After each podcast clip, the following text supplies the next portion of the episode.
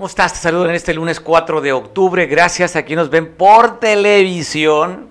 Estamos vueltos locos, el, mundo se ha vuelto loco porque no tenemos para entrar a Facebook, ni a Instagram, ni a eh, WhatsApp. ¿No se llevará 3, 4 horas? Este, esta caída de la red de Facebook, Instagram y WhatsApp. Pero bueno, ya sabe, transmitíamos también a través de Facebook este programa y lo estamos transmitiendo a través de YouTube. Así es que por televisión lo estás viendo tú y eso es lo importante que tenemos, te tenemos a ti, que eso es lo que nos interesa. Te mando un abrazo a quien nos está viendo por televisión, por el canal 8 de Cable Costa y la red de Expi también. Buen provecho para quienes ya están desde ahorita bendecidos comiendo o llevando a su mesa y de ahí al paladar en tiempos de pandemia, en tiempo de crisis. Hay que valorar, hay que valorar lo que podemos llevar a la boca. A veces no cosas tan sanas o tan santas, pero a veces son placeres también. Así es que todo lo que llegue a tu boca y sea placentero, lo que a ti te guste y te plazca, pues disfrútalo, porque para eso es la vida, para disfrutar de los placeres. Te mando un abrazo a quien festeje algún asunto importante o trascendental en tus vidas, recíbelo desde aquí con todo este enorme equipo que estamos transmitiendo desde las instalaciones de Veo casi, casi el corazón de Acapulco. Estamos entre las dos avenidas más importantes, que es la avenida costera Miguel Alemán y Cuauhtémoc, en una calle que tiene muchísimo tránsito, muy cerquita de la avenida Wilfrido Ruiz Macié. Aquí estamos, transmitiendo para ti. Oye, pues información, como todos los días, relevante, importante y que tú te vas a enterar. Muchas de ellas primero vas a verlas aquí, ya mañana las verás en los medios impresos te quiero compartir este video que se da una de las tantas batallas campales que están haciendo famosos en Acapulco, sobre todo en un sitio emblemático como es Caleta y Caletilla. Otra vez se dieron de golpes prestadores de servicios con clientes. ¿Cuál fue el malestar? Se dice que al momento de llevar la cuenta, los comensales sintieron que estaban abusando de los precios, que no habían consumido lo que les estaban cobrando.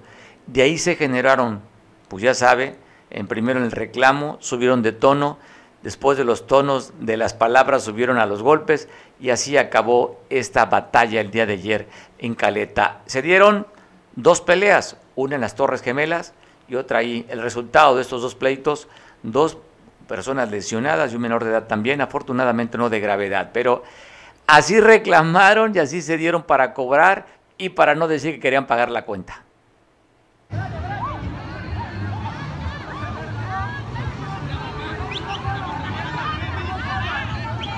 Cabrón que caleta.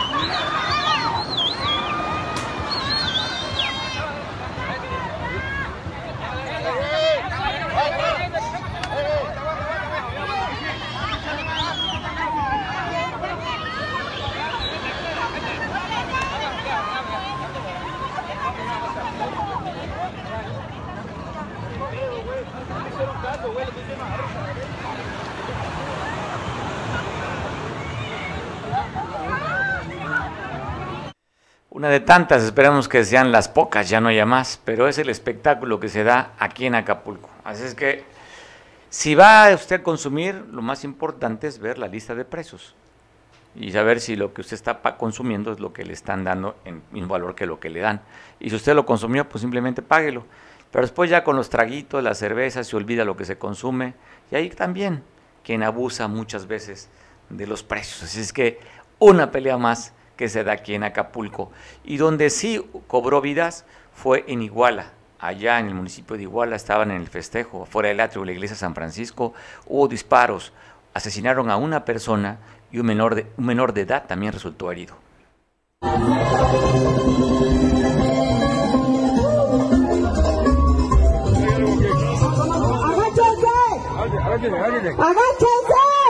Vete por acá, vete por acá.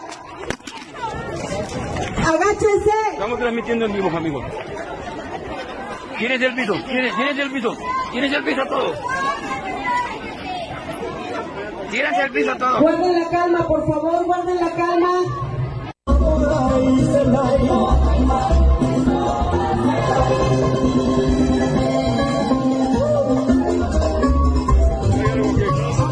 ¡Agáchense! ¡Agáchense! Vete por acá, vete por acá. ¡Agáchense! Estamos transmitiendo en vivo, amigos. ¿Quién es el piso? ¿Quién es, quién es el piso? ¿Quién es el piso todos? Tírense el piso todos. Guarden la calma, por favor, guarden la calma.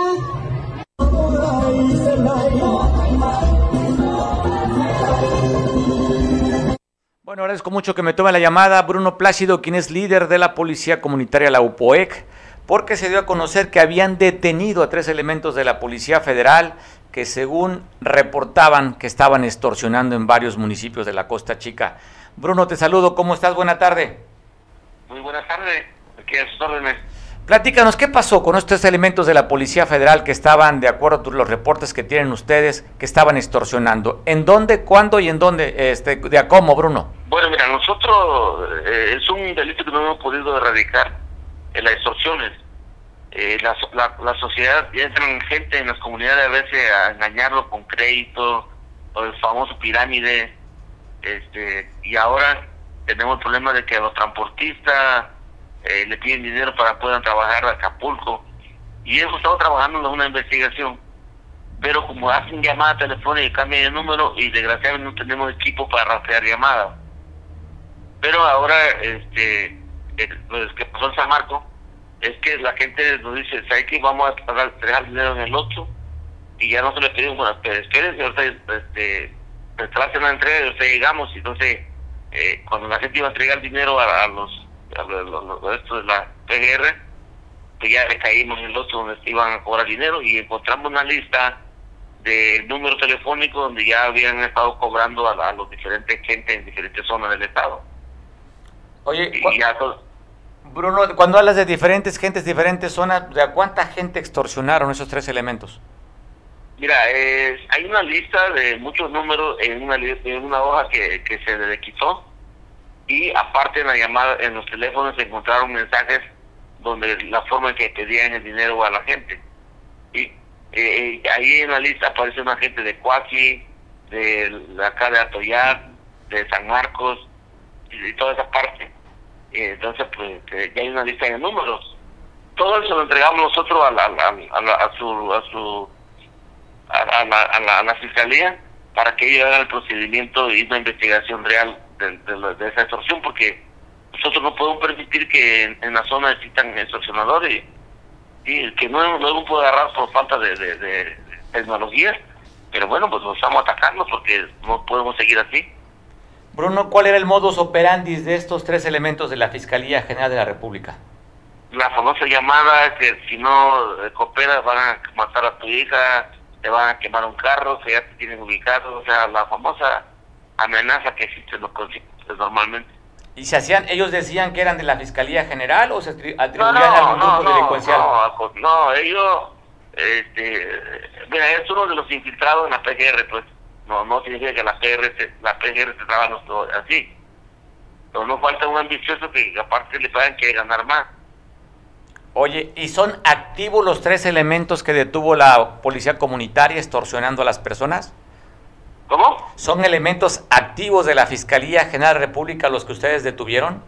Así es, o sea, nos dieron su, su profesión, que eran fiscal, este, que eran elementos de la PGR, ¿sí? Y que estaban comisionados en Acapulco, pero pues se salían después del horario de trabajo, pues venían a extorsionar a Costa Chica.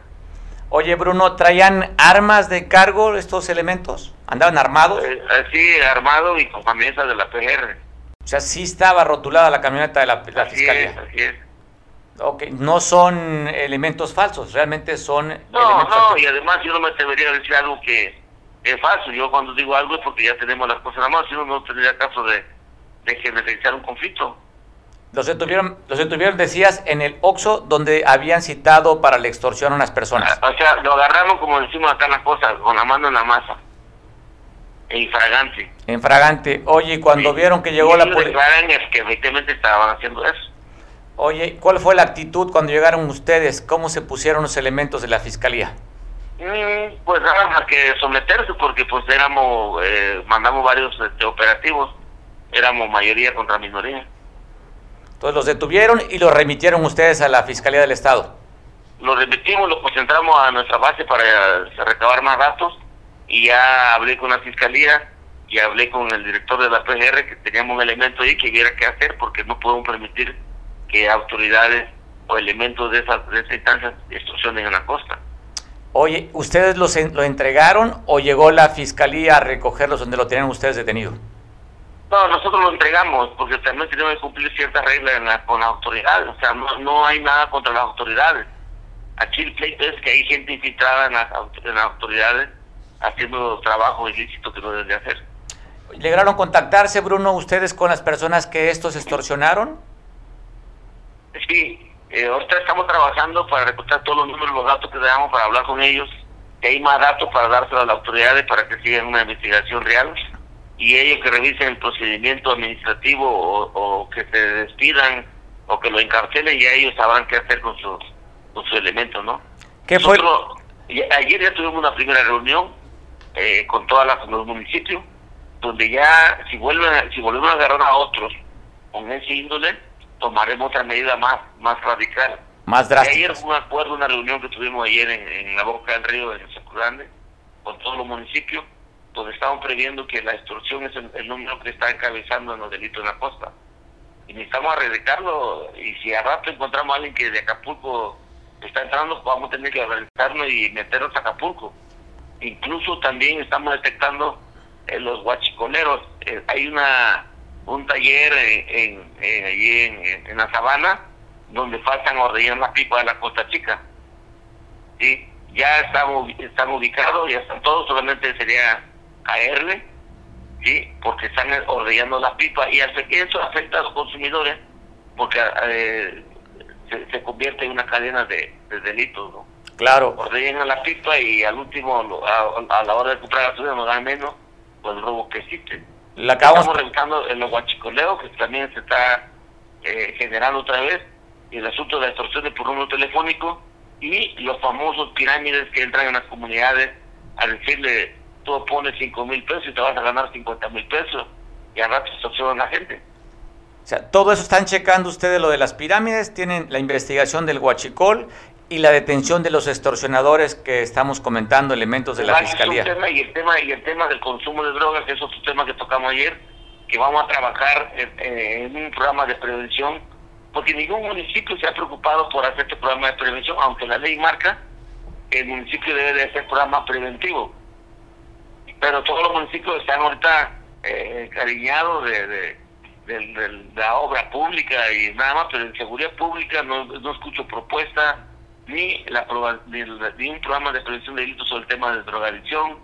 O sea, no hay nada. Entonces, eso cada vez se multiplica porque los jóvenes están cayendo en el consumo de droga y no hay una autoridad que, que evite, solamente atacan a las casas de droga o atacan a los narcos, pero el consumidor no, no lo organizan, no lo no, lo- no, no, no, hay un programa de, de salud pública que lo que lo que le ayude a ellos a, el consumo de droga. Y mientras exista consumidores, no acabaremos con, la, con, la- con tráfico de drogas. Sin duda, me parece lo más viable justamente, si, aunque hubiera Es mucho producto, que- si no hay quien lo compra, sí, Es un tema que está planteando, que ya lo tomamos ayer, y vamos a implementar un sistema de los trabajos comunitarios, aquellos que in- inciden en un delito como la extorsión, lo vamos a exhibir públicamente en todos los municipios para que lo vayamos erradicando. va, perfecto. Porque seguramente al entregar a las autoridades dicen que es un delito que alcanza fianza, que es un delito que no hay no hay pruebas, que no hay testigos, y a rato salen. Sí, y a rato salen, eh, siguen delinquiendo porque no hay ya un alto hasta aquí. Y nosotros queremos ponerle un alto porque nosotros no, no tenemos un salario y estamos contribuyendo este, eh, eh, en la tranquilidad de la sociedad. Y al último, hay celo entre las autoridades, nos critican que somos un brazo armado, que estamos fuera de la ley, pero nadie, dice, nadie dice cómo, cómo son un problema social. ¿Cómo contener? Oye, Bruno, regresando al tema de los detenidos, ¿qué fue lo que les incautaron? Aparte, ¿qué armas traían? ¿Traían teléfonos celulares? ¿Traían efectivo? traen, traen ellos de cargo. Eh, se, le decomisó, se le decomisó dinero, se le decomisó su celular y se le dio, se nosotros se nos quedó una copia de, la hoja de donde vienen todos los números donde, donde extorsionaban. O sea, sí entregamos la información, pero se nos quedó una parte.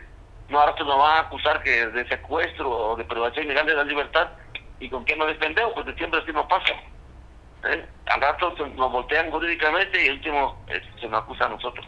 Bueno, oye, pues, pues estaremos al pendiente, te mandamos un abrazo, estamos viendo imágenes ahorita de una camioneta blanca que traían, es una Nissan en la que aparentemente se transportarían estos tres elementos de la fiscalía, ¿verdad? Sí. Bueno, Bruno, te mandamos un abrazo, gracias por la atención, que estés bien. Gracias. Gracias. Está Bruno Plácido, líder de la OPOE, que va a ser bien interesante, ¿eh? ¿qué va a suceder? ¿Qué va a suceder si, eh, ¿qué faltan? Menos, 11 días 11 días para que entre el nuevo gobierno estatal, qué tratamiento le van a dar a la policía comunitaria. Suena interesante, vamos a ver cómo sigue, pero Bruno, usted lo escuchaba, está decidido a contener el tema del consumo de drogas, que ya quiere, usted escuchaba también en su voz, que van a seguir viendo el tema del guachicol, tienen ubicado en la sabana un taller mecánico donde hay, están guachicoleando a los trailers, a las pipas, pero ellos están decididos a mantener la seguridad donde está la policía comunitaria. Es todo un tema controversial, pero es un tema. Vamos a ver qué hace la próxima autoridad estatal que está a escasos días de tomar posesión.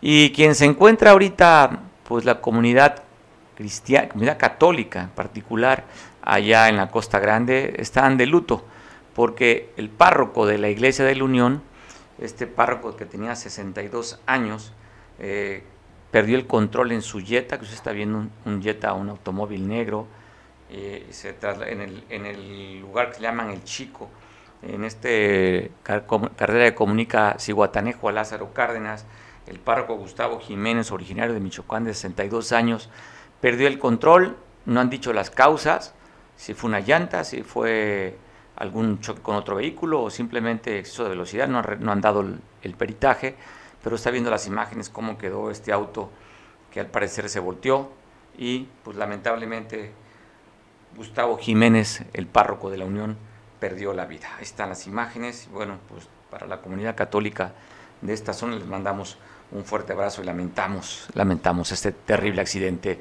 del párroco Gustavo. Y la información que subimos desde el día viernes generó muchísima expectativa, muchísima alegría también por el tema económico es el cambio del semáforo verde para Guerrero. Guerrero ocupaba el lugar penúltimo de contagios. Estábamos pues, de los, en el penúltimo lugar de contagios, es decir, en un lugar preponderante en el tema de que estamos manejando o hemos respondido al manejo de la pandemia y que todo pues, nos incluye también a los que vivimos en el Estado. Así es que el día viernes se dio a conocer que a partir del 4 de octubre, es decir, hoy, entraría a la primera hora de este lunes. Son 15 días más que estaríamos en semáforo verde. ¿Qué es lo que va a beneficiar? ¿Qué dónde va a cambiar? Pues bueno, te doy nada más algunas cifras porque pues yo también me quedé con esa idea de que si estamos en semáforo verde vamos a regresar a como estábamos antes. El nivel de porcentaje estaríamos igual. Pues no, con esta nueva normalidad, como dice el gobierno, a pesar de que estamos en, semáforo verde, te cuento por decir una actividad, el de que estamos viendo, el de los yates de recreo, solamente podrán ocupar el 70% del aforo. No va a ser el 100, el 70%. Los supermercados y tiendas de autoservicio, igualmente 70% nada más podrá llegar ahí y sigue la misma restricción, una persona por familia. Eh, los horarios, pues son desde las 7 de la mañana hasta las 11 de la noche y el alcohol se podrá vender hasta las 10 de la noche. Recuerda que antes estaba hasta las 6, luego a las 8, pues bueno, ahora hasta las 10 de la noche podrán ver, alcohol En los gimnasios, 70% de ocupación para aquellos gimnasios que sean abiertos. Si tienen un gimnasio cerrado, van a ser solamente el 30% de ocupación en esa área del gimnasio. Los bancos, 70% también de la ocupación. Los cines, 70% de ocupación. Los restaurantes, 80% de ocupación. Eh, y bueno, ahí van a poder vender bebidas hasta las 2 de la mañana, o sea, han ampliado el horario. Para las cantinas, los carioques, el 70% de ocupación y cerrarán hasta las 3 de la mañana. Las discotecas también estarán, podrán ser abiertas. Los restaurantes, 80% de ocupación y serán, pues bueno, podrán vender bebidas hasta las 2 de la mañana. Así es que ya cambió el semáforo, afortunadamente, y pues va a haber una repercusión favorablemente en la parte económica para que nos pueda valorar o dimensionar el impacto que va a tener esta medida en que ya se amplían los horarios y también los aforos. Agradezco mucho que me tome la llamada el líder del comercio organizado en, en el estado, Alejandro Martínez Sidney. ¿Cómo estás, Alejandro? Te saludo, gracias por tomar la llamada. Al contrario, Mario, un saludo cordial de parte del sector empresarial para todo tu auditorio. A ti en lo personal, sabemos que eres una persona que está muy pendiente de las actividades políticas empresariales del Estado y estamos a tus órdenes. Alejandro, te agradezco que primeramente la, aceptación de la conversación nos da mucho gusto y sobre todo pues tener voces autorizadas, ¿no? ¿De qué manera va a impactar económicamente se espera que crezca y que se aumenten los ingresos para los empresarios? Porque pues realmente estamos prácticamente algunos sectores quebrados, el caso de las discotecas. ¿Cómo va a impactar eh, ahora, ahora con este semáforo verde? Bueno, todo lo que sea mayor oportunidad de trabajo es algo muy favorable para el sector comercio. He insistido que después de los médicos, los héroes de esta pandemia también son los micros, medianos y empresarios del país, que sin ningún apoyo del gobierno han estado dando la cara, eh, soportando este embate económico tan difícil, pero también generando los empleos generando las contribuciones, porque si no, ya hubiera habido pues una tragedia financiera, un estancamiento que a nadie le favorece, el gobierno dejaría de tener recursos, como tú sabes, los recursos vienen y provienen de nuestras contribuciones, de lo que nosotros como ciudadanos aportamos a los impuestos, y bueno, aquí estamos dando la cara nuevamente ante un nuevo escenario más favorable pero sobre todo todavía con un rezago en, en, el tema de, de los apoyos que pudieran ellos tener. Hago un paréntesis en el tema de las discotecas. Tuvimos el lamentable caso de Baby O, pero atrás de toda esa situación pues se vio pues un lugar en decadencia, un lugar con más de, de casi dos años eh, cerrados, y la misma situación pasa con todas las discotecas y centros nocturnos que estuvieron cerrados. Imagínate, año, casi dos años eh, con el tema de la luz, hay adeudos considerables en la materia porque igual como Capama, aunque no está el servicio, llega el recibo. Entonces ahí tenemos que buscar y valorar de qué manera vamos a establecer pues un compromiso con los con los discotequeros para poder reaperturar esos, esos, esos giros. Ahora, estamos hablando de empleos, estamos hablando de oportunidades, estamos hablando de recuperar pues una imagen que Acapulco ha venido perdiendo.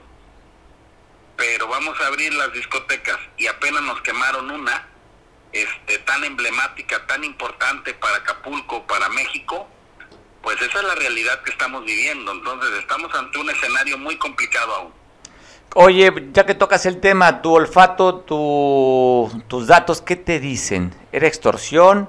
¿Era un tema laboral? ¿Era un mensaje? ¿Qué crees que haya sido este, esta quema del, del bebio? Bueno, primeramente nosotros tenemos que esperar las investigaciones. Si hay algo que no somos, no somos investigadores, no somos policías, somos empresarios.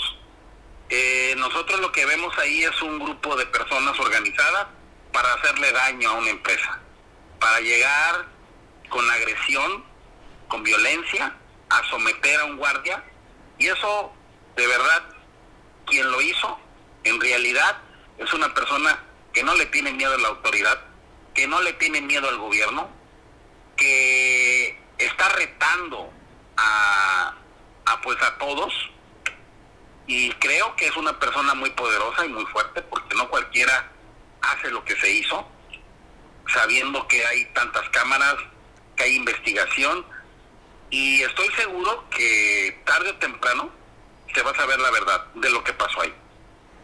Oye Alejandro, además el horario fue cerca de las 9 de la noche, a escasos que 300 metros de donde está la base naval militar. O sea, no era un lugar apartado, la zona dorada del puerto de Acapulco, en fin, era un mensaje, querían que los vieran, o sea, eran hacerse notar. ¿Cuál va a ser o por qué lo hicieron? Eso va a ser lo interesante, ¿no?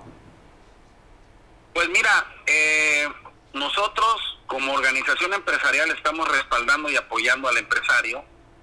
Hemos señalado nuestra preocupación de que este acto violento eh, pudiera eh, ocasionar que otros grupos se valentonen y cometan otros ilícitos.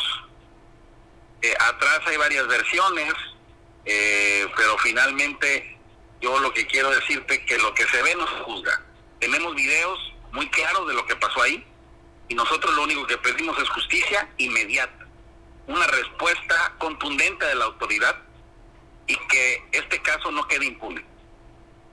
Oye Alejandro, aprovechando de esta campaña que arrancó Avelina con ya algunos más de 30 camiones estarán circulando para tratar de pues poner en orden el tema de la basura que no lo han logrado en dos días que llevan, pues sería hoy el tercer día gobernando, todavía hay lugares con, con basura y que salió de una manera a decir vamos con todo contra la basura el fin de semana. ¿Tú no te sumaste al proyecto, sumaste toda la campaña Alejandro? Yo estoy sumado en todo lo que sea bueno para Acapulco, no nada más yo, sino todos los empresarios que represento están en esta dinámica. Nosotros dependemos mucho de los resultados que dé el gobierno, pero a través de los ciudadanos. Creo que el tema de la basura es un tema que nos tiene que involucrar a todos. Creo que parte del problema somos nosotros, los ciudadanos, que no tenemos una cultura, que no tenemos una conciencia del daño que ocasionamos al no tener pues un manejo adecuado de los residuos como sólidos, como residuos este, biodegradables y clasificación de basura. Nos falta mucho, fíjate que he tenido la oportunidad de estar en otras en otras entidades federativas donde la basura se recicla, la basura se separa, eh, hay un horario específico para tirar la basura, hay lugares específicos y si no, pues hay pues las eh, recolecciones controladas, incluso con código de barras y sensores y bueno, ¿qué te puedo decir? Hay una tecnología que, que en realidad aquí ningún gobierno, ninguno, porque hoy estamos este, asumiendo las consecuencias, se ha puesto a trabajar en este gran problema de la recolección de basura y sobre todo a dónde termina, cómo es el, el final eh, hablan del relleno sanitario, este, es un relleno sanitario que está en el olvido, que contamina, que no se ha seguido el protocolo del inicio que para lo que fue creado y ya se convirtió en un tiradero este al aire al, cielo abierto cuando ahí es una situación de tecnología que se aplicó que hoy en día tenemos que ver esas nuevas tecnologías en el tema de la recolección, pero también tiene que venir de una campaña de concientización de los ciudadanos, porque la gente, este, al no tener esa concientización, baja a dejar la basura donde sea, o sube a dejar la basura donde sea, o vierte la basura donde sea, y al final pues todo termina en las calles, y después de las calles están los canales pluviales, y después de los, los canales pluviales va el mar. Entonces estamos en una situación geográfica que es un anfiteatro, que, todo lo que sube baja, y aquí tenemos este problema que no se ha aterrizado adecuadamente. Ahorita de entrada, la solución es recogerla, donde la dejen. Hay puntos que todos vemos en, parte, en varias partes de la ciudad, que la gente, este, restaurantes, eh, micros y medianas empresas, o sea, todos van ahí, porque no hay un servicio eficaz y eficiente de recolección de basura. De una u otra manera la gente se deshace de su basura y eso es lo que estamos ahorita viendo que es un problema de verdad que se tiene que atender desde la ciudadanía. Pues bueno, qué bueno que hacer conciencia también. La, somos parte del problema y también somos parte de la solución, así es que tenemos que aportar si queremos tener una casa limpia, tenemos que empezar por nosotros mismos. Alejandro, ¿hay entusiasmo? ¿Hay ilusión? ¿Qué te genera estar en semáforo verde? Bueno, pues mucho entusiasmo, pero también este tenemos que mejorar la relación con el gobierno. Dejamos una relación con el gobernador Astudillo y Adela Román que deja una herida abierta entre ambas partes. O sea, una herida que fue muy dolorosa, que sigue saliendo sentimiento de que no hubo ningún apoyo, al contrario, hubo persecución, hubo clausuras, hubo amedrentación, hubo armas de por medio, donde nos apuntaron con armas de fuego para cerrar los negocios, donde hubo culatazos incluso para sacar a la gente de los establecimientos.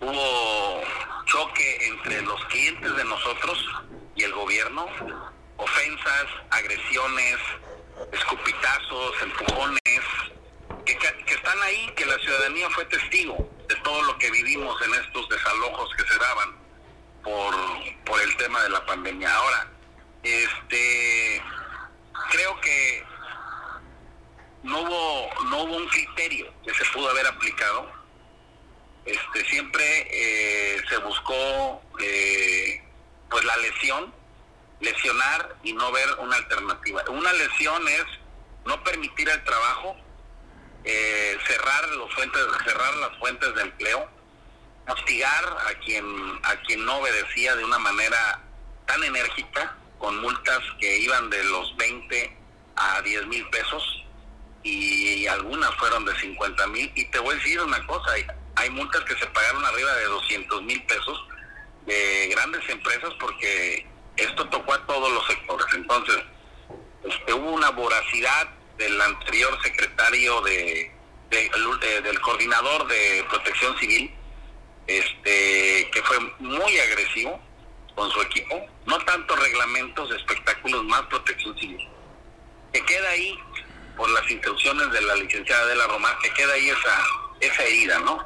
Ahora, el gobernador, pues el gobernador pues daba las condiciones, nunca dio condiciones que se viera la parte del desarrollo económico, siempre cuidaron el tema de la salud pública y de ahí no pasamos. Entonces, sí hay, hay un resentimiento que se tiene que ver la forma de cómo subsanar esta relación con el hoy gobierno de Adela, de perdón, de Abelina López Rodríguez y y el gobierno que va a ser de la licenciada Evelyn Salgado. Oye, parte de estas heridas y este, este resentimiento tendría que ver también con el incremento de las, de las licencias de funcionamiento que dejó la pasada administración. Pues mira, muchas de esas licencias ni siquiera se pagaron. Es, es, a lo que voy. Muchos de estos impuestos que, que se incrementaron, pues nosotros nos fuimos a huelga de pagos, lo dijimos públicamente que no íbamos a pagar porque no hay condiciones económicas, una. Dos, este, nos, nos encarecieron los, los impuestos.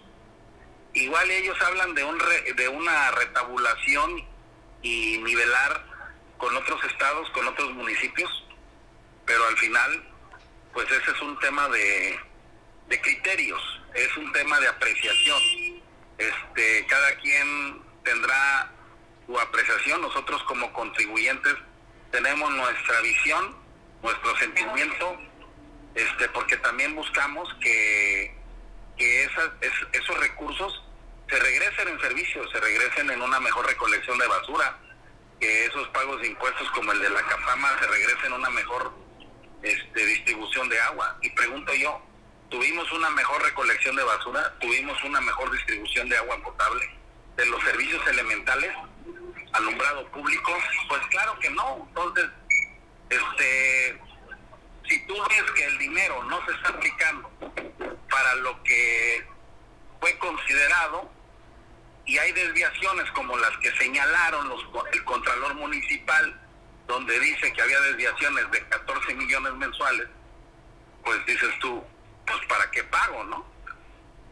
Bueno, pues, vamos a ver qué pasa, eh, Alejandro, ver la relación que tienen tú como líder de sector, cabeza de grupo, la relación que vas a tener con el gobierno municipal entrante, a ver si es posible que logres bajar el pago de la licencia de funcionamiento, qué tanto puedas también tú presionar o apoyar o solicitar que se vuelva a modificar el tema de cómo se hizo en el, en el tema del catastro, que son reclamos también de la ciudadanía, y a ver cómo se mejora, también si hay algún apoyo en la parte económica.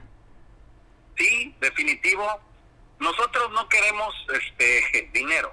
La verdad, los empresarios micros y pequeños, hasta el más sencillo comerciante, más pequeño comerciante, no pide dinero, piden condiciones de trabajo. La verdad, que nos dejen trabajar, que nos dejen hacer lo que sabemos hacer, que es hacer empleos, que es dar servicios para que Acapulco brille, para que Acapulco sea un lugar placentero, donde haya un buen hotel, donde haya un buen restaurante, donde haya un buen paseo, donde haya limpieza y orden en los establecimientos. Y otra cosa es lo que pasa en la ciudad. Nosotros, nuestra parte, estamos haciendo lo conducente para hacer un servicio de calidad, de primera clase, de clase mundial, y eso es lo que estamos trabajando los empresarios turísticos de Acapulco el mejorar nuestro servicio, nuestros precios y la calidad de nuestros productos. El gobierno, obviamente, darnos seguridad, darnos las condiciones de limpieza, agua, luz, para poder hacer lo que se tiene que hacer por Acapulco. Oye, por, último, Alejandro, ¿crees que con esta nueva disposición de semáforo verde aperturarán todas las discotecas que están cerradas? No van a aperturar inmediatamente. Hay muchas que, tienen problemas este, económicos, otras de mantenimiento. Hay que hacer una revisión a las instalaciones este, eléctricas, eh, a las eh, de hidrosanitarias, al tema pues de los de las afectaciones por el terremoto. Que quiero que sepas que muchas discotecas fueron afectadas perdieron mucho vino, el que tenían ahí en, en las cavas, en las bodegas, porque mucho de ese vino se quebró por el terremoto. Si, si algún día tengo la oportunidad de enviarte unas imágenes de cómo quedaron este, los, las discotecas que tenían sus vinos ahí este, en sus mostradores, te va a dar mucha tristeza de lo que perdieron también en, bebidas y en vino y sobre todo pues en, caída de luces, que nada más una luz vale 25 mil pesos, imagínate que se te caigan cuatro, este, como lo que pasó, muchas luces se fueron al piso, se fracturaron este láseres, eh, paneles del, de luz LED, que son carísimos, equipos que, que suben y bajan, que pues para ser de vanguardia a nivel nacional e internacional, Acapulco no se puede quedar ahí con la tecnología del pasado, entonces hay muchas discotecas que tienen las mejores tecnologías, pero pues que ahorita están averiadas. Pues, pues hay que ver toda esa parte que se tiene que trabajar para poderla reaperturar. Pues vamos a ver, ojalá que pronto se dé el restablecimiento, porque también lo que tú comentas, la generación de empleo es importante para que se reactive la economía en el puerto. Te mando un abrazo, Alejandro. Sí. Bueno, afortunadamente fue al final que ya nos ya se nos cortó un poco la comunicación, pero bueno, una entrevista extensa, pero ¿cómo están sintiendo? ¿Cómo la ven eh, esto del cambio de semáforo y cómo van las cosas con la relación que esperan que tengan en el gobierno municipal? Y oiga, de lo que se dijo, usted recordará que Andrés Manuel, el presidente de la República, había dicho la descentralización de los burócratas del país. En, en Guerrero se había anunciado el INSABI, la Secretaría de Salud se vendría para acá y bueno, ya se había puesto el rótulo, lo, lo pudimos a conocer hace unos días y este pasado fin de semana vino el encargado del sector salud a nivel federal a recorrer el famoso edificio inteligente donde va a estar incomodato para que se establezca el INSABI aquí, Instituto de Salud para el Bienestar. Ahí estuvo el gobernador Héctor Astudillo, también estuvo acompañando a la gobernadora electa Evelyn Salgado Pineda, a los funcionarios de la Secretaría a nivel federal. Y también vino el que en algún tiempo fue algún rockstar, eh, que fue una figura importante en México, que lo pusieron hasta en revistas de corazón. Usted recordará que tenía también su tardecera, eh, su horario vespertino en, en horario con cobertura a nivel nacional. y que hoy ese funcionario pues ya pasó a ser segundo nivel. Me refiero a Hugo López Gatel, que está en la imagen que usted está viendo en este momento a la derecha de la pantalla, a la derecha, donde está sentado, a un gobernador que le quedan todavía 11 días, bueno, 13 días para ser exacto, le quedaría al que está ya en este efímero gobierno de seis años que ya se va, se va extinguiendo como esa vela que se está acabando la cera o la parafina, va quedando la velita disminuida. Y así también muchos de los que consideraban su amigo, sus amigos del gobernador, pues simplemente están viendo ya para otro lado, que es a Morena, a ver si les dan chamba para la próxima administración estatal. Ahí, en este, en este contexto, pues estuvo el secretario de Salud acompañado ahí con la plana mayor de El Insabi para recorrer las instalaciones del edificio inteligente, un edificio construido por Seferino Torreblanca. A ver qué tendrá. Ángel Aguirre, bueno, después Rogelio Ortega lo sustituyó, luego entró 6, 12, arriba de 14, 14, 15 años más o menos que se fue construido este edificio inteligente con mucha tecnología para que sea autosustentable en tema de agua, recicle el agua, en tema de energía, con paneles solares, cuando hace ese tiempo, hace esos años, poco se había popularizado el tema de los paneles. Así es que por eso se le hace llamar el edificio inteligente. Ahí va a estar el INSABI. Esperemos que se vengan muchos trabajadores y esto va a generar también una derrama económica para el puerto. ¿Tres mil? ¿Cinco mil? No sé cuántos trabajadores del INSABI se vayan a venir al Estado, pero ya cuando menos se están dando los primeros pasos. Ya se habla que se va a instalar el INSABI aquí en Guerrero, en Acapulco. Y el pasado fin de semana en Puebla, el presidente de la República fue a dar los apoyos del huracán Grace a varios estados. Eligió la comunidad de Huachinango, Puebla.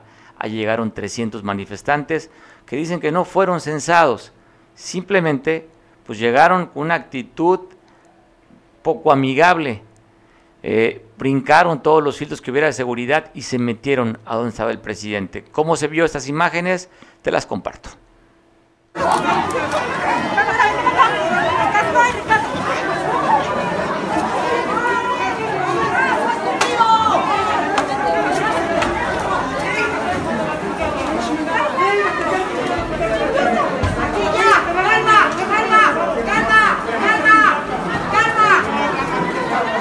dónde vienen? De Xochitl, Quiero hablar con él. Quiero hablar con él. Quiero hablar con él. Quiero...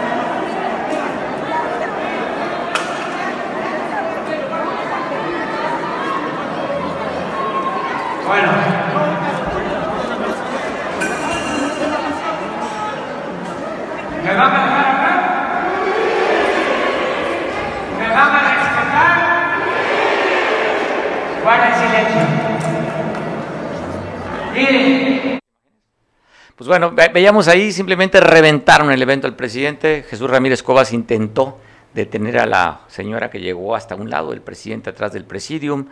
Jesús Ramírez Cobas, el vocero de la presidencia, intentó y pues cuando vio que era pues como búfalo la señora, mejor se hizo un lado. Llegaron otros de la ayudantía a quererla detener, pero simplemente llegaron hasta el presidente. ¿Qué sucedió después? Cuando el presidente les decía, me van a dejar hablar, me van a respetar, te sigo pasando videos.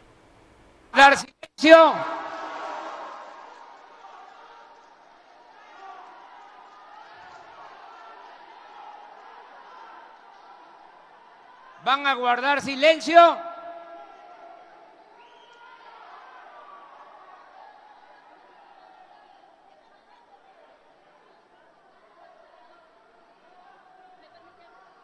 No, no, espérame. espérame. Ah, espérate, espérate, ahorita, ahorita vamos a ver. ¿Me van a permitir hablar? A ver, pero bájate a un lado, a un ladito. A un lado, a un lado. A un ladito, a un ladito.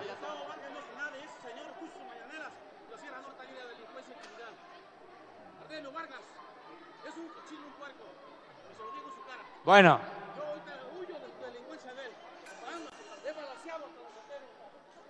¿Me van a dejar hablar?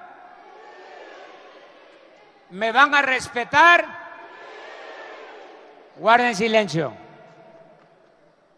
Miren, estamos aquí porque se está llevando a cabo la evaluación del programa de apoyo a damnificados.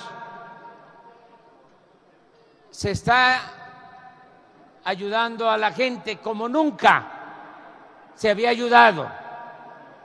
¿O estoy mintiendo?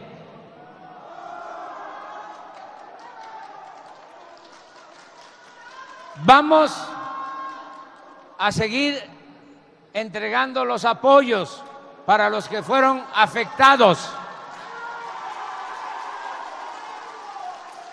Apoyos para... Pues bueno, hicieron un bloque para que no puedan llegar hasta el presidente. Veíamos aún al, al brazo derecho del presidente estaba la secretaria de Seguridad y Participación Ciudadana, Rosa Isela. En otro el lugar de la mesa estaba el secretario de la Defensa Nacional, Luis Crescencio Sandoval. Y pues bueno, el presidente pudo hablar con estos inconformes, pero la salida, ¿cómo se dio? Te pongo las imágenes.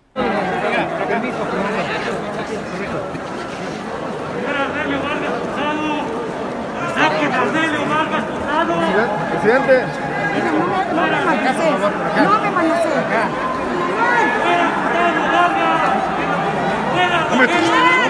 No me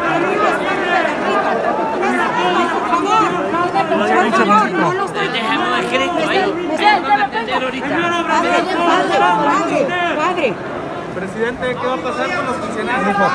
Permiso.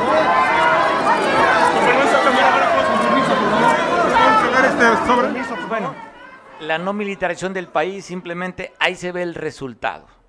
¿Quién saca al presidente? Militares. ¿Dónde está la ayudantía? Pues solamente la jovencita que va atrás de él, del presidente. Pero, pues los militares al final hicieron el trabajo de contención, el trabajo de, pues, de escoltas, para poder sacar al presidente pues, rebasado, rebasado la seguridad del presidente Andrés Manuel. Y aquí se había que insistir, podemos entender la figura e imagen de AMLO, Andrés Manuel López Obrador como persona, pero aquí él representa la institución que es México. Sí creo que debe tomarse medidas apremiantes, porque qué fácil es llegarle al presidente. O sea, muy vulnerado, es la primera vez que le revientan un evento en público, ya lo habían detenido, usted recordará en Chiapas dos horas que estuvo en su carro, que no pudo llegar afuera de las instalaciones de la Guardia Nacional allá en Chiapas, y bueno, ¿cuántas veces no lo han parado en la carretera del presidente? Entonces creo que sí, aunque el presidente no le guste, nos representa mucho si es un tema de seguridad nacional para que puedan reforzar las medidas y no tan simplemente, veo cuánta, cuánta, cuántas personas lograron reventar la seguridad, llegaron al presidente y simplemente pues el evento que tenía que ser un evento protocolario de apoyo y de ayuda se convirtió en esto, en reclamos y en empujones. Oiga, ¿usted le gusta la sopa maruchan? Si tiene usted en su guárdela, disfrútela poco a poco, ya no la va a encontrar en el mercado. Si conoce al amigo de la tiendita y a usted le gusta la sopa maruchan, vaya y cómpale todas las que tenga porque en los centros de, distribución, en las tiendas de autoservicios, ya están recogiendo, llevan más de 120 mil unidades que la Profeco está recogiendo de esta y otras marcas. ¿Qué dijo el encargado de la Profeco a nivel federal eh, referente a este tipo de alimento? En el que dice, tiene demasiado sodio, no representa un alimento para los mexicanos, pero además genera algunas enfermedades. Esto fue lo que dijo el, titular de la Profeco. 129.937 unidades de sopas instantáneas que corresponden a 12 productos de nueve marcas diferentes. Y aunque no muy bien manejada la, la nota, sobre todo en en los fake news que deforman bastante las noticias. Ustedes pueden ver la revista del consumidor que se publicó hoy a las 7 de la mañana, donde viene todo el detalle de, este tema. Eh, una sopa que retiramos se llama Bulldog Cheese, que está todo en chino y en inglés que dice tener queso y pollo y no tiene, pero nada de queso, nada de pollo, es publicidad engañosa. Una persona puede comprarlo pensando que siquiera viene algo de recaudo de, pollo, no tiene ni trazas de pollo.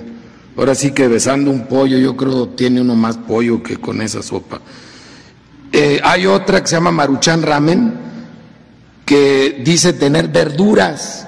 Y pueden ver ustedes en la revista El Consumidor cómo el pedazo de verdura que tiene, que es...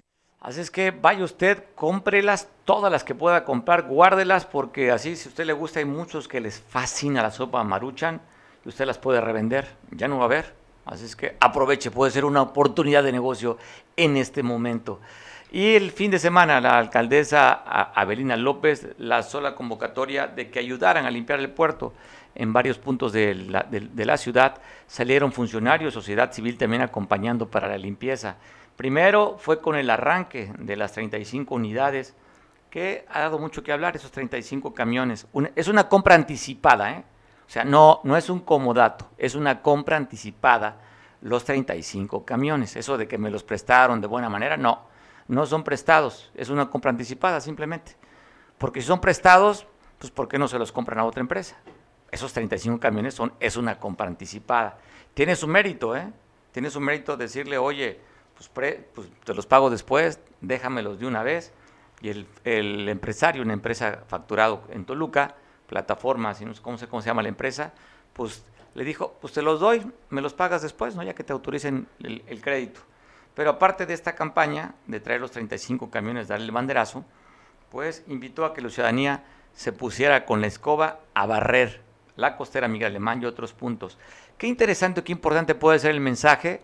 Digo, ¿qué tanto puede hacerle con barrer con las escobas? Pues muy poco se puede hacer. Si usted camina durante, si usted camina ahorita en el puerto, verá que en varios lugares hay muchísima basura.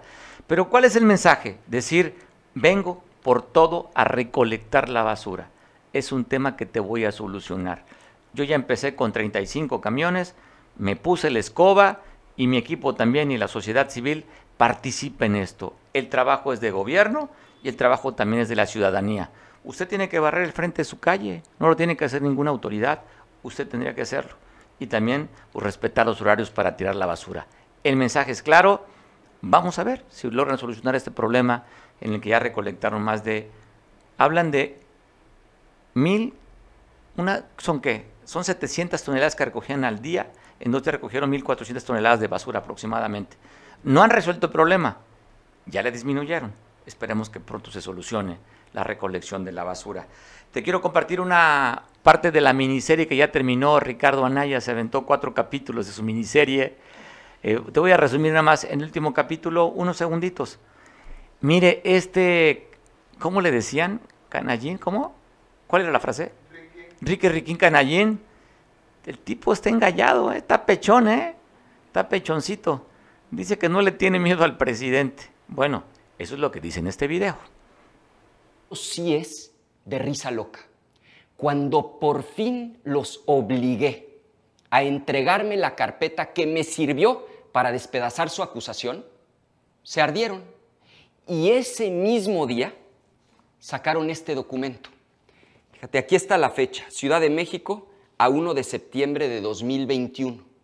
Y la orden es clara, que se reabra la carpeta de investigación de 2017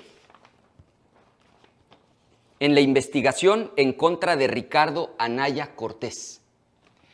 Cualquier abogado sabe que esto no lleva a ninguna parte, pero es la manera de López Obrador de decirme que la guerra apenas empieza ya te perdimos, Andrés Manuel. Me queda claro que no vas a parar. Ya te volvió loco el poder. Pero mira, que te quede muy claro. Conmigo te vas a topar con pared. No te tengo miedo. Voy a dar esta batalla tope donde tope. Quiero compartirles algo. Tengo una estrategia legal muy bien pensada. Va a tomar tiempo, pero no tengan ninguna duda de que la verdad va a triunfar. Las mentiras de López Obrador y sus secuaces quedarán sepultadas, se tendrán que tragar sus palabras y la justicia volverá a ocupar el lugar que le corresponde. Ahí está. Vamos a ver si en el transcurso de las investigaciones se fortalece Ricardo Anaya o lo veremos como la otra que está detenida, esta señora que estuvo en Cedesol y en Sedato, Rosario Robles. Pues ahí están las cosas, se acabó la miniserie, lo vamos a extrañar, Ricardo. Ojalá te ventes la segunda temporada después. Estaremos al pendiente de tu próximo estreno. Y hablando de espectáculos, se volvió viral una jovencita fuera de una taquería cantando La Llorona. Voy a dejar estas imágenes. Yo me despido de ti porque vamos a, a cumplir con dos intenciones. Una, si estás comiendo, te acompaña con la comida esta versión de La Llorona. Y si no has comido, te recuerdo que ya es la hora. Y como ya es la hora, pues yo me voy a comer. Nos vemos mañana en punto de las dos. Saludos.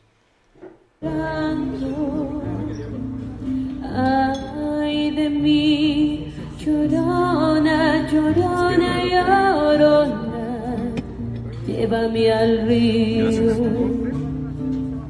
Ay de mí, llorona, llorona, llorona, llévame al río.